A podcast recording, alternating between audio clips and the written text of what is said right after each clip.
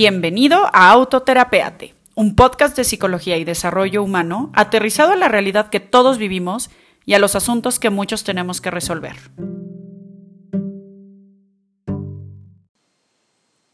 Aló, aló. Antes de empezar este episodio, te quiero invitar formalmente a que por favor leas el libro Cuídame de ti de Mónica Salmón. Vamos a estar hablando de este libro en tres episodios más y creo yo que te va a resultar mucho más em, disfrutable el episodio si es que ya lo leíste. Tratamos de no eh, como hablar mucho en particular de, de, asuntos que ocurren en el libro, por si después de escuchar el episodio se te antoja leerlo, pero me parecería súper divertido que pudiéramos hacer como una especie de club de lectura, que pudiéramos ir recomendando las recomendaciones que tenemos aquí en el podcast. Entonces, Cuídame de ti, de Mónica Salmón. Ahora sí, que disfrutes el episodio. 54321, amigos, bienvenidos a un episodio más de Autoterapeate Podcast. Yo soy Luga Ballesteros y me gustaría que trabajáramos hoy en un tema que me parece interesante, que creo yo que nos podemos ir de una forma un tanto práctica y a cuestionarnos asuntos, creo yo, realmente profundos acerca de nuestra manera de existir. Entonces vamos entrándole al asunto. El ser humano, de manera genérica, común y pudiese decir que normal, es un ser carente, es un ser en carencia que está buscando continuamente eh, abastecer esta carencia o satisfacer esta carencia, por lo cual todos los días se levanta de la cama. De pronto esta carencia económica, de pronto es esta carencia de un proyecto, de pronto es esta carencia de eh, tal vez saber que sus hijos dependen de esta persona, de su salud, etcétera. O de pronto es mucho más motivada por unos tal vez padres que les dicen al adolescente, para, tú tienes que ir a la escuela y tal. Es decir, hay pendientes que tenemos, ¿no? Que esas cosas estén pendiendo de un hilo, depende de que nosotros vayamos y las tomemos y las hagamos posibles, ¿no? Y entonces, en el momento que el ser humano es un ser carente, entonces empieza a encontrar la necesidad de hallar sentidos de vida que le provoquen un estado de motivación. La palabra motivación viene, viene de motor, de movimiento, y entonces mientras yo tenga una motivación, voy a tener hacia qué moverme, y mientras yo tenga hacia qué moverme, entonces no voy a morir y mi existencia va a tener como algún sentido, ¿no? El asunto aquí está que esta carencia, cuando es exacerbada a nivel eh, existencial, podemos tocar niveles de, de depresión, y cuando esta carencia también es eh, muy cargada hacia una expectativa tal vez un poco intangible o exagerada de lo que el entorno está esperando de nosotros, pudiese convertirse en ansiedad, que creo yo que son las enfermedades más comunes en las que vivimos muchísima gente a, a niveles más altos, niveles más bajos, pero se vuelve muy fuerte. Cada vez me topo con más pacientes que se autodiagnostican con niveles de ansiedad, con niveles de depresión, con la duda de si los tienen y creo que aquí pausa no me parece ningún estigma, al contrario, me parece bastante benéfico que hoy podamos hablar de estos asuntos como un poquito más cotidiano y en la sobremesa, como hablar de un tema como ansiedad o como depresión eh, sin que esté como tan estigmatizado como tal vez era hace un tiempo, pero al mismo tiempo me parece complejo que de pronto hay como dos posibilidades, ¿no? O no me diagnostico como tal porque entonces me siento abrumado con lo que esta palabra o este término puede implicar, o creo que ahí ya está la respuesta por la cual yo no me logro mover y entonces tal vez me lavo las manos de buscar hacer algo como por eh, alcanzar mejores niveles de satisfacción en mi vida. Y esto es un asunto bien fuerte. Si hablamos de, así de manera como muy genérica, la ansiedad es la mente yendo más a prisa que la vida, es escenarios catastróficos ocurriendo uno tras otro que nos llevan a sensaciones corporales y emocionales que nos provocan altas dosis de miedo. ¿Cuál sería la diferencia entre miedo y ansiedad? Miedo es eh, el la genuina sensación de protección o de, o de precaución frente a un riesgo existente, mientras que la ansiedad es esta misma sensación de prevención y precaución, pero por un eh, factor inventado, por una cuestión imaginada que pudiese ocurrir en el futuro, lo cual puede ser cierta o no. En un ejemplo muy simple, si yo volteo y veo una araña, me da miedo pero si llego a mi casa con la precaución de creer que va a haber arañas adentro de mi casa y todo esto me ocasiona lo que en el cuerpo significa miedo, entonces eso en realidad es ansiedad. Entonces, cuando podemos definir estas dos cosas, es bien importante detectar que tanto en el miedo como en la ansiedad hay una necesidad de sentirse protegido. Incluso pudiésemos decir que hay una ansiedad tóxica y una ansiedad productiva o una ansiedad saludable. Todas las emociones tienen como un lado de luz y de oscuridad, entonces vale la pena verlas como tal una ansiedad de alcanzar a ver un posible riesgo, ejemplo, en la Ciudad de México, de que puede llegar a temblar, en términos de precaución, pues te puede ayudar a tener listo eh, una maleta, una mochila con tal vez eh, dinero, con agua, con una linterna, con algunos documentos que fuesen importantes en caso de que hubiera una emergencia. Y esa ansiedad se vuelve productiva en el momento que consecuentamos con una solución, ¿no? Pero cuando nada más me doy vueltas a que en cualquier momento puede temblar, sin que esté temblando y sin que yo haga algo al respecto que me dé un poquito más de, de paz, y atención de arraigo al momento presente, entonces se vuelve muy complicado que esta ansiedad realmente sea productiva. Ahora, aquí hay un factor bien importante que no sé si les he mencionado en episodios anteriores, pero el cuerpo no alcanza a distinguir la diferencia de qué es imaginado a qué es real. Entonces, en realidad, cada vez que estamos imaginando la posibilidad de que se nos despida, de que se nos divorcie, de que, eh, de que no nos podamos embarazar, de que el viaje salga mal, de lo que sea, desde la cuestión más catastrófica, más cotidiana, pero que nos preocupe, el cuerpo funciona como si eso estuviera realmente ocurriendo. Es decir, todos los niveles fisiológicos, endocrinos, eh, todo el estado de alerta se detona de una manera inmediata y entonces esto nos va produciendo pues un montón de químicos en nuestro cuerpo que pueden implicar sin duda alguna un montón de asuntos gástricos u otras enfermedades que se dan justo por una parte que se le conoce médicamente como nerviosa, ¿no? Esa raíz del pensamiento que nosotros psicosomatizamos, es decir, pasamos de la psique, mente, al soma, cuerpo, eh, aquello que, nos está preocupando. Entonces, de repente se está duda, ¿no? Me enfermé eh, porque traía yo pensamientos recurrentes o me vinieron pensamientos recurrentes a partir de que me enfermé. Toda esta decisión entre cuerpo y mente es bastante compleja de asumir en un cuerpo que funcione de una manera eh, dinámica y de una manera orgánica, en donde difícilmente vamos a poder realmente separar cuerpo, de mente, de espíritu, de emoción, porque al final es un solo componente que está coexistiendo en, el, en, en, un, en un todo, ¿no? Entonces, regresemos al concepto de ansiedad, ¿ok?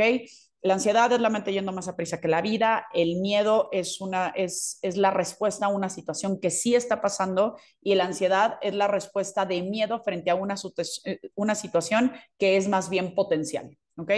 Entonces, la ansiedad eh, está muy cargada de historias, historias que nos venimos contando, historias que nos han contado nuestros padres, las redes sociales, eh, nuestros asuntos de género, incluso un inconsciente colectivo, que son esas ideas que ya traemos de generaciones previas que nos dicen un poco cómo tenemos que funcionar y cómo no.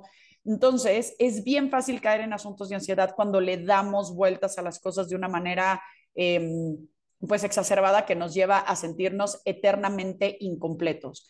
Creo yo, regresando al asunto de la carencia, que si nos detenemos a darnos cuenta que somos seres en carencia y por ende vale la pena encontrar este motor o motivación para ir cumpliendo pequeñas metas que nos hagan sentir en una sensación de logro y de satisfacción, entonces esa carencia va a ser productiva pero vivirnos desde la carencia eternamente nos va a hacer sentir en una profunda angustia existencial, porque la carencia siempre va a existir, porque los pendientes siempre van a haber, porque los retos siempre van a venir. Entonces, no aprovechar esas bocanadas de aire que de pronto nos da la vida para enfrentarnos a eh, hoy estoy bien, en este momento me siento en paz, esta pequeña parte de, de mi tarde está funcionando de la manera correcta, entonces, cuando menos cuenta nos demos, nos va a volver a arrastrar la ola y de pronto nos vamos a volver a sentir en una profunda angustia existencial. Esto con el tema de la ansiedad se ve de una forma que pudiéramos decir en términos cotidianos un poco más nerviosa, un poco más activa. Em, eh, se ve, por ejemplo, en diferentes eh, movimientos del cuerpo, en cómo, en cómo estamos percibiendo con prisa la vida. Y ahí, ahí tenemos mucho el tema de ansiedad. Voy a hacer un episodio completo hablando del tema de ansiedad. Estoy por leer un libro muy importante al respecto de ello y ahí podemos profundizar en ello. Pero en términos generales, digamos que eso es la ansiedad. La ansiedad es como no poder generar arraigo en el momento presente. Entonces, justamente el antídoto, ahorita vamos a hablar de depresión, pero el antídoto para la ansiedad y para la depresión es regresar al momento presente, generar arraigo, generar eh, sentido de, de, momento presente, por eso toda la tendencia a meditación, a mindfulness, a oración incluso, y a estar en donde nos toca estar para que toda esa mente que está corriendo demasiado rápido pueda regresar a decir, en este momento estoy, en este momento existo, funciono, me amo, me acepto, me valoro, me miro con compasión y puedo seguir adelante. ¿Qué pasa con la depresión?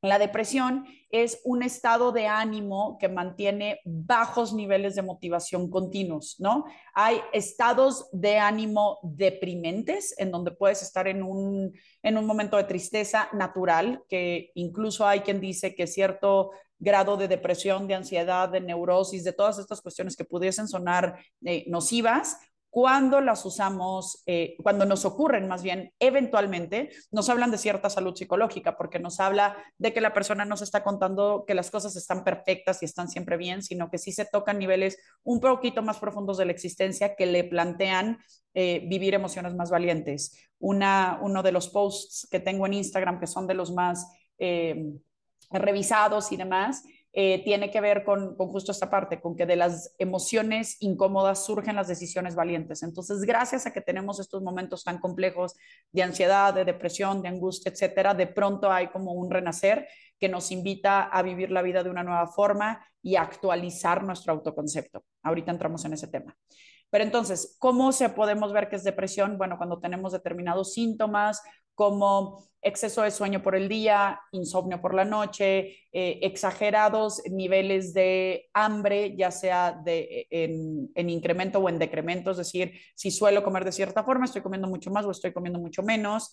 Eh, también es un estado de apatía, de, no tener pasión frente a la vida, de no tener, de no encontrarle sentido a qué pararse, aunque sí tengo a qué pararme porque tengo a qué pararme por mantenerme vivo, por eh, atender a mis hijos, por estar en mi trabajo, porque tengo una cita con el médico, cualquier cosa que me haga mirar hacia adelante en la depresión no parece razón suficiente para eh, ponerme de pie y empezar a, a, a, trabajarlo, ¿no?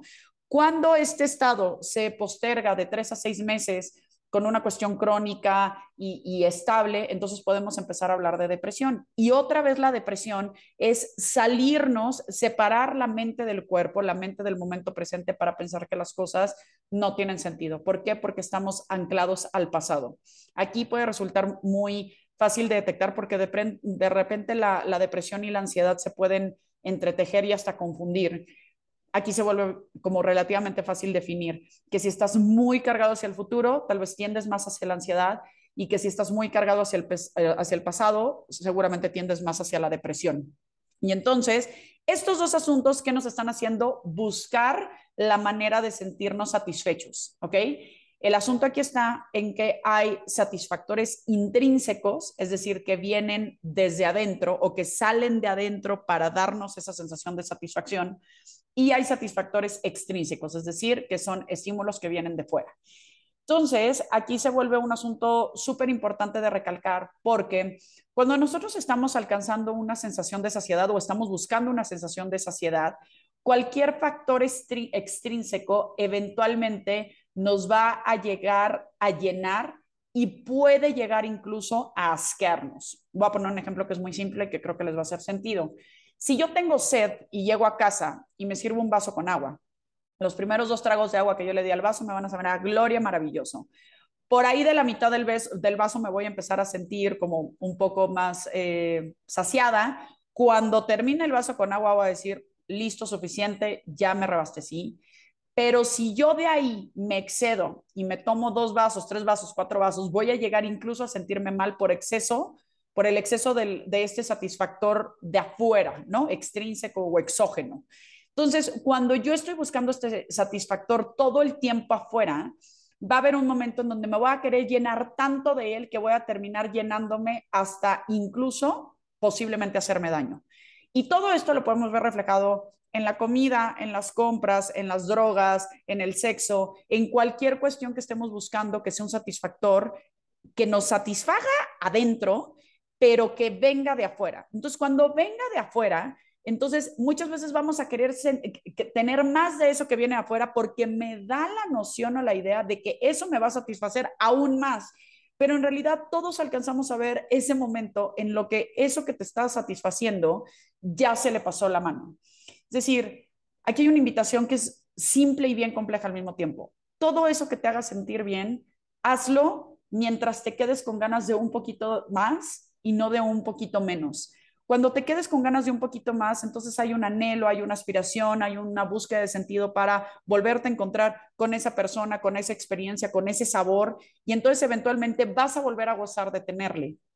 Pero si llegas a, niveles exacerbados de satisfacer desde ese factor externo, entonces va a llegar un momento en donde genuinamente te vas a sentir asqueado, te vas a sentir culpable, en donde probablemente ya tomes decisiones en donde la liga se estire demasiado y esto termina implicándote una mayor culpa o, o un mayor malestar incluso que el malestar de la carencia, ahora es el malestar por la sobresaciedad.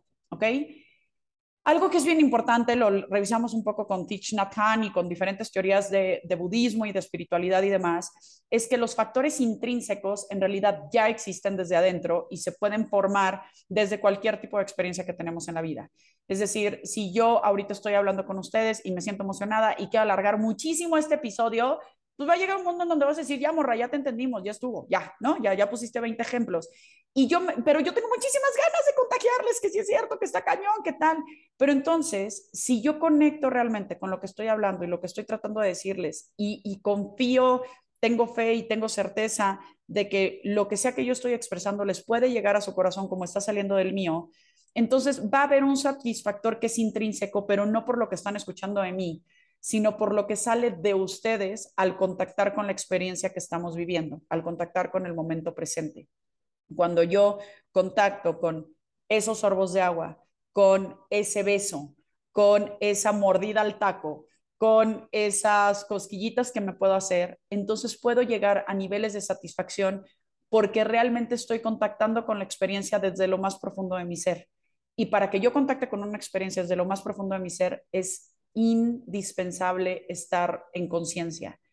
Solamente vas a tomar de más, comer de más, eh, hablar de más cuando estás volcado hacia afuera y no volcado hacia adentro, cuando quieres agradar y entonces cuentas un chisme que ya no te tocaba contar, que no era información tuya, pero querías agradar a esa persona y como le estabas viendo a ella y no a ti, contaste más. Cuando te estabas eh, rascando tan rico que te rascaste de más y terminaste por irritarte el brazo.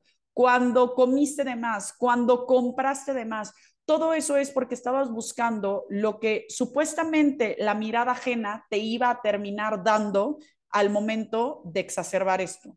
Esto ocurre sin duda alguna con adicciones. Me encantará eh, invitar a alguien algún día en temas de adicciones porque creo que ahí está la gran respuesta a que estamos buscando satisfacer algo que es de lo más profundo de nuestro interior con satisfactores eh, externos y además satisfactores inmediatos, porque en el momento que yo le doy que sí a Mercado Libre, en el momento que yo me tomo ese tequila, en el momento que yo beso a esa persona o mando ese mensaje o lo que sea, entonces pareciera que mi satisfactor es inmediato. Y ahí es donde está el reto de la existencia, en donde, como decíamos hace unos episodios, los procesos existenciales se van disolviendo, no resolviendo. Entonces, en la medida que yo me dé cuenta que esta satisfacción no se va a saciar como si fuera sed, sino que se va a ir saciando en la resignificación de lo que es importante para mí, solo entonces voy a poderle poner freno, atención y, mesura a aquello que eventualmente puede terminar por hacerme daño. Es la gran diferencia entre ser y tener. Claro que tener es agradable, claro que tener es disfrutable y claro que nos da muchas sensaciones desde el ser. Sin embargo, no es lo que tenemos, sino cómo asumimos eso que tenemos. Y entonces ahí hay todo un reto de eh, diferentes experiencias, diferentes puntos de vista, diferentes todo que tú puedes decir, eso es totalmente satisfacerte desde fuera o esto es desde adentro. Le tendremos que preguntar a la persona desde dónde lo está haciendo es tocar esa profundidad de, lo que realmente nos hace sentir cada experiencia que vivimos para luego entonces no estarlo buscando todo afuera. Lo de afuera puede ser el pretexto, puede ser el detonador, puede ser la vía, puede ser el canal, pero lo más profundo de mi ser lo voy a encontrar siempre adentro de mí, con un pretexto y con un contexto de, sociabilización, de un entorno, de una otra edad que nos acompaña en el sentido de mirarme a través de los ojos del otro, pero esa experiencia más profunda de existir está dentro de mí. Aquí vuelvo a citar a Alex Cameros cuando nos contaba esta anécdota en donde un astrónomo con dotes de budismo mencionó cómo estamos buscando hacer telescopios que cada vez están mirando más lejos, cuando en realidad el universo más profundo está hacia adentro. Solo los quiero invitar a que en cada experiencia que tengan, que tenga un factor desde fuera, que tenga un, factor exógeno, exo es fuera, geno es origen, alcancemos a ver cómo puede llegar a ser endógena, es decir, desde adentro el origen de la satisfacción, del disfrute y de la paz y el gozo de simplemente estar existiendo. Espero que este episodio les haya resultado útil. Por favor, si pueden compartirlo con sus amigos, ayudarnos a llevar este mensaje un poquito más lejos, se los agradeceré enormemente. Yo soy Luga Ballesteros, les mando un beso y un abrazo muy grande y nos vemos en dos semanas.